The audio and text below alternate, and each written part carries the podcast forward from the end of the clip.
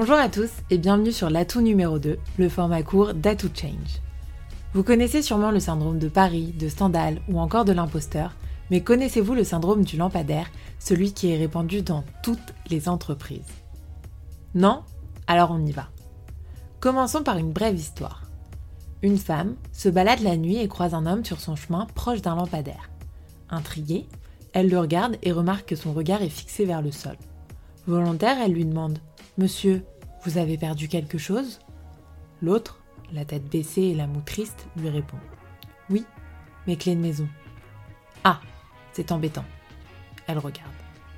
Je ne vois rien. Vous êtes sûr de les avoir perdues ici?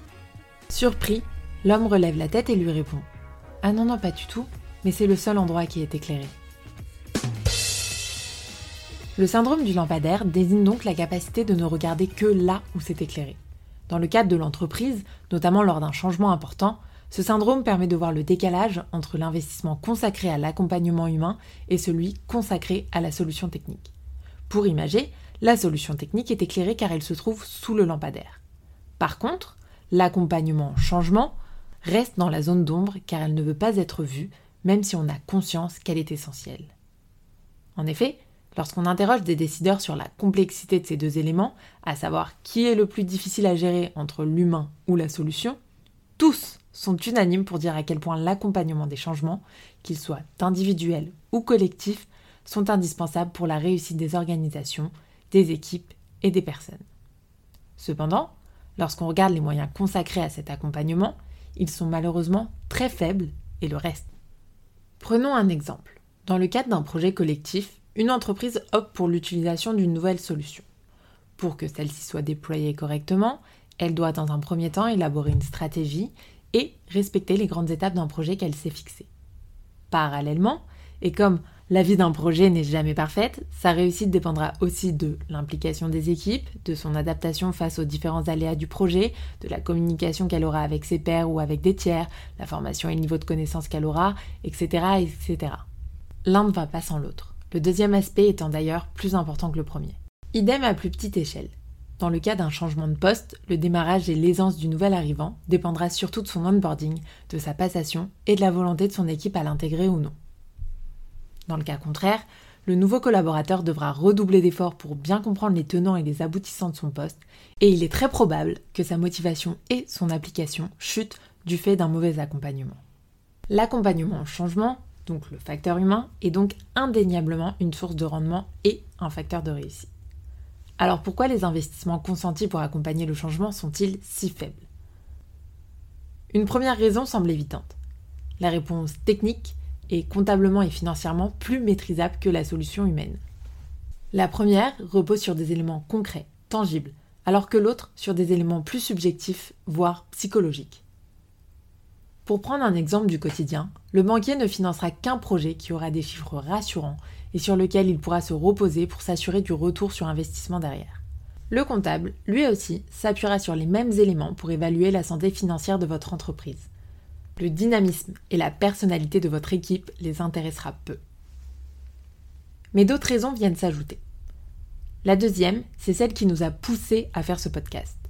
Peu de personnes et de leaders savent concrètement en quoi consiste la conduite du changement et comment l'appréhender.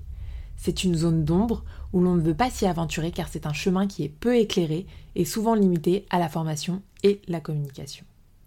D'ailleurs, les questions de méthode n'intéressent pas grand monde.